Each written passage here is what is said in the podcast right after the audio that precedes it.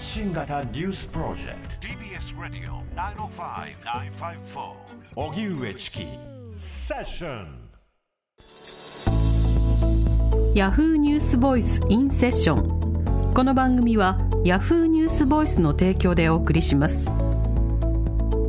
ここからはヤフーニュースボイスインセッションヤフーニュースボイスはインターネットメディアヤフーニュースの中にあるコンテンツで私はこう思う。今これを伝えたいという意思を持つ発信者が自ら視聴者に語りかける動画メディアです。ヤフーニュースボイスと荻上チキセッションがコラボしてインターネット動画とラジオの2つのメディアで配信放送。それがヤフーニュースボイスインセッションです。それでは今日のゲストソフトバンク前監督で野球解説者の工藤公康さんです。よろしくお願いいたします。よろしくお願いします。お願いします。ではプロフィールご紹介させていただきますね。工藤公康さんは1963年愛知県のご出身です。プロ野球選手として西武など4球団に所属。リーグ優勝14回。日本一11回と大活躍2011年に現役の引退を表明。野球解説者を経て筑波大学大学院に入学し野球選手の故障予防をテーマに博士号取得を目指しています。また15年から21年までソフトバンク監督としてパ・リーグ優勝3回日本シリーズ5回を達成しました。今聞きたい当事者からの声私はこう思う。ヤフーニュースボイスインセッション今日のゲストは工藤公康さんです。はい。今大学院で研究されてるんですか？ああの大学これだと大学院は入ってはい。卒業したんですよ。卒業したんですね。はい、卒業して今博士課程の方に、はい。今博士課程ではどんな研究をされてるんえー、ですか？と昨年はまあ授業とか含めてちょっとあったのででこれからはまああの子どもたちのいろいろまあトラックも使うのか、まあ、違う、えー機械も使ったりとかしながらその子どもたちの今、二次予防っていうのは、えー、と痛痛みが出ました、あ、おかしいですって言って、お医者さんに見てもらって、で、診断をしてもらう、で、君はこうこうこういう症状だから、まあ、このぐらいはできないよっていう、二次予防が非常に多いんですけど、まあ、僕がやりたいのは、本来は一次予防って言われる、痛みを痛ま、痛ま、まあ、痛みが出ないように、はい。はい、痛まないようにっていうのが、まあ、自分の本来の、まあ、研究の目的ではあるんですよ。うん。はい、やっぱり痛みが出てはい、痛みが出てからでもやっぱり遅いんですね。はい。まあ、外側の病気になると、まあ、お医者さんは病気っていう言い方をするんですけど、それになると、まあ、1年もしくは2年とかですね、もう野球ができない、いわゆる骨が、いわゆるこう、まあ、折れてしまうというか、ええ。はい、あの剥離してしまうようなことも起こってしまうので、でそうするとやっぱそれがくっつくまでに、やっぱりまだすごい時間がかかるんですね、骨なんで。だからその、まあ、手前の段階で見つけることができれば、まあ子供たちをよりこう救ってあげたりとかですね、短い期間休養すれば、また復帰ができるっていうような状態にできる方法はないのかと。うん。いうのを、まあ、これから研究して、えーまあ、論文にしたいなというふうに思ってるんですけど。その一次予防という段階だと、はい。そもそも過剰な負荷をかけないことや、はい。あるいはその負荷をかけた後にケアをすることであるとか、あるいはそのより負荷をかけない仕方はどんなものがあるのか、はい。本当いろんな観点がありそうですね。そうですね、やっぱりこう、すごい野球をやるっていうことを考えると、フォームが大事、野球のフォーム、投げるフォームっていうのがすごく大事になってきて、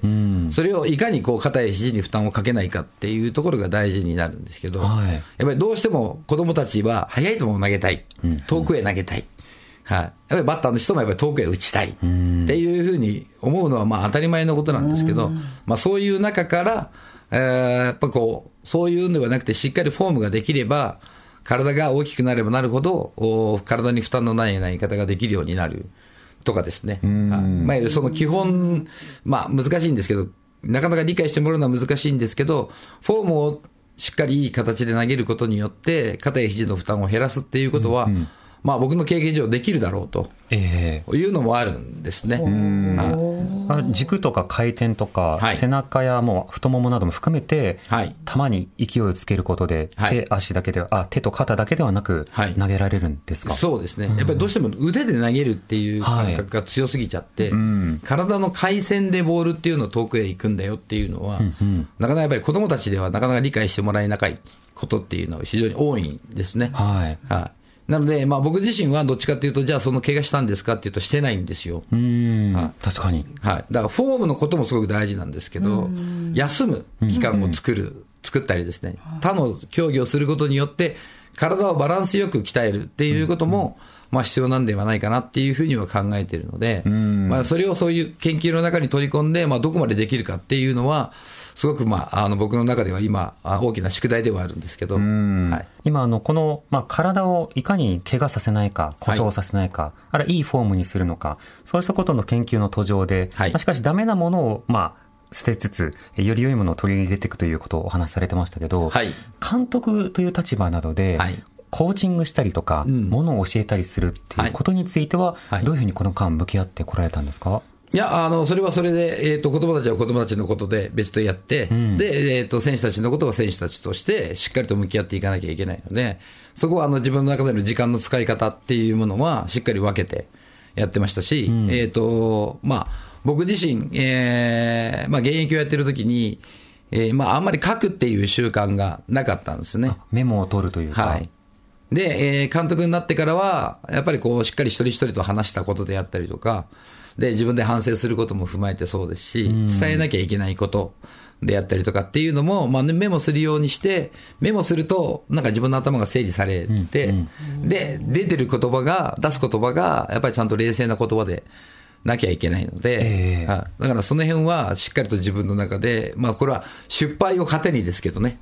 はい、監督をやって失敗をして、ええ。はい。やっぱり、なんていうんですかね。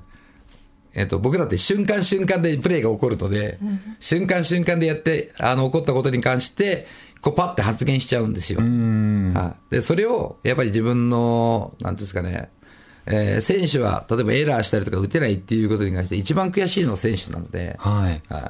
やっぱりそれを分かっていても、その瞬間瞬間でやっぱりどうしても言ってしまったことがああって、まあそれで、えー自分自身も反省をして、はいその起こったことに関しては選手が一番あの辛い思いをしてるんだから、じゃあ自分たちはどうしたらいいのかっていうと、やっぱりちゃんと冷静な言葉で、お互いに冷静になって、例えば話をする。はいもしくはコーチを通して話をする。はいで、もしくはこう時間を作って、ちゃんと見てあげる時間を作る。っていうものがやっぱりないと、選手はやっぱり整理できなかったりとか、はい。それをずっと自分で引きずってしまって、えーしまったりとか、いろんなことがやっぱり、こうし、長いシーズンやっていくと起こるんですよね。はいは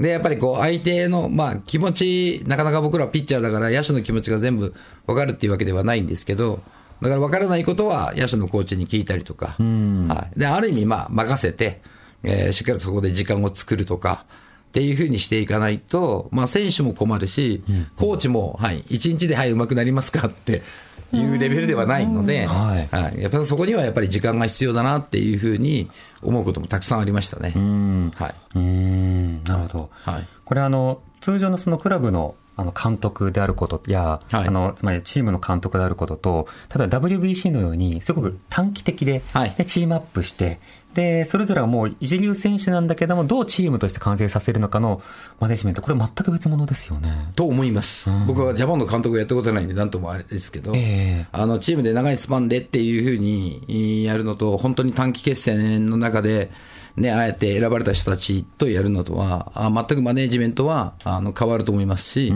僕はやっぱりすごいなって、栗山監督があの WBC ですごいなと思ったのは、一番最初にやっぱりアメリカに渡米してるんですよね。はい。はい、大谷君であったり、ダルビッシュ君たちと話をするのにですね、やっぱりああいう姿っていう自分が自らが行って、で、選手と話をする。で、その中で、えー君がどうしても必要なんだっていうね、あのーまあ、言葉をしっかりと自分の本心から投げかけてあげれば、選手たちもその言葉を聞けば、それが本心なのか、上辺だけなのかっていうのも分かるでしょうからね。はいでそういう中でやっぱり集まった人間が、あの、あの、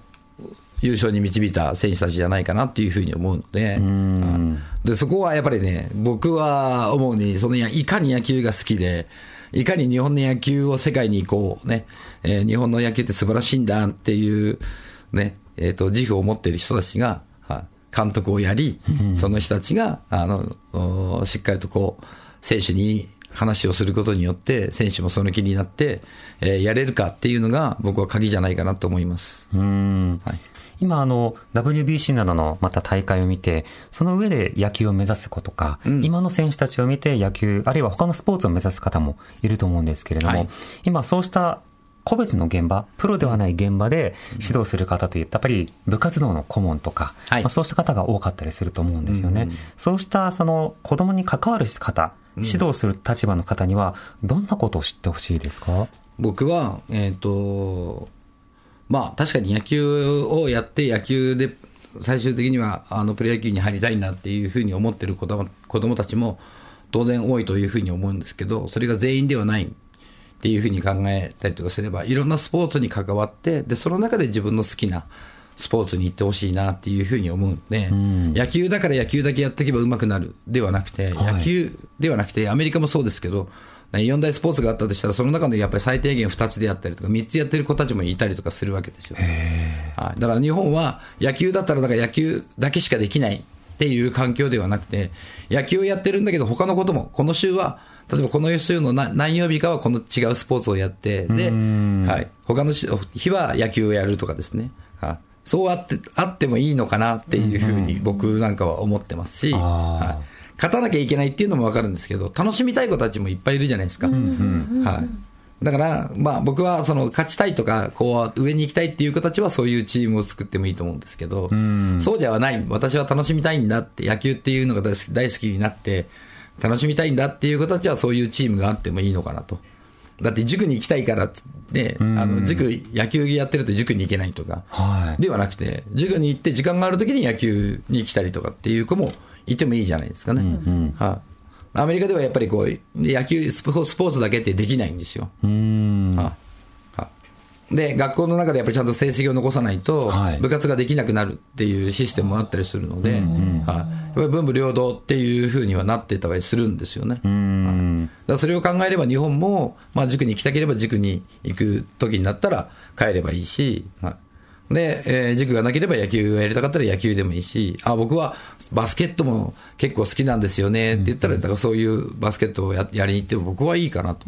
最終的に決めるのは子供たちで、大人じゃないと思うので。なるほど。はい。なんか追い込んんでストイックに何かやり続けなさいとかではなくて、ある種の主体性と本人のその楽しみっていうものをこう邪魔せずにこうサポートしていくっていうことが必要になるんですかね。僕は、はい、一番はサポートじゃないかなっていうふうに思います。最終的に決めるのは子供たちで、小学生からアスリートになる必要性は僕はないのかなと。やっぱり小学生、中学生っていうところはまだ発育段階っていうことも考えれば、今はそのいろんなスポーツを経験して、で、いるんです。なんていうんですかね、順応性のあるような子供たちを育成するっていうのは、僕すごく大事だと思って、でそこからじゃあ高校から、いや、俺は、僕はプロを目指したいとかね、はい、僕はこういうこっちの方で、あの、頑張りたいんだっていう子たちがいてりゃいればそそこに行くのが、まあ、僕は一番いい方法かなっていうふうに思うので選択肢がないっていうのは一番いけないことじゃないかなというふうに思うので、はいまあ、一つのことをて特化してやるっていうこともまあ一つの方法だったり今の今の昔の日本だったらそれがなんか当たり前であったりとかね、えーそうしなきゃいけないんだっていうふうに思われていたと思うんですけどやっぱりこれからはしっかりと子どもたちの選択肢をどう増やしてあげるかっていうのは僕は大事だと思います。うん、そうですね。えー今日のゲストは工藤公康さんでした。ありがとうございました。ありがとうございました。ありがとうございましたヤフーニュースボイスインセッションこの番組はヤフーニュースボイスの提供でお送りしました TBS Radio 荻上チキセッション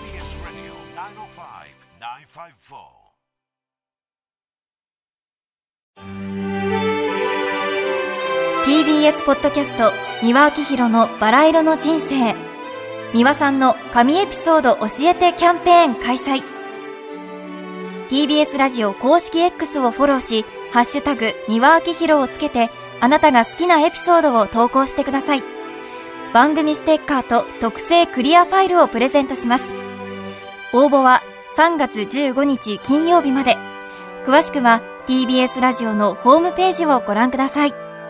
皆様、どしどし、どしどし、ご応募くださいましね。待っとるけんね。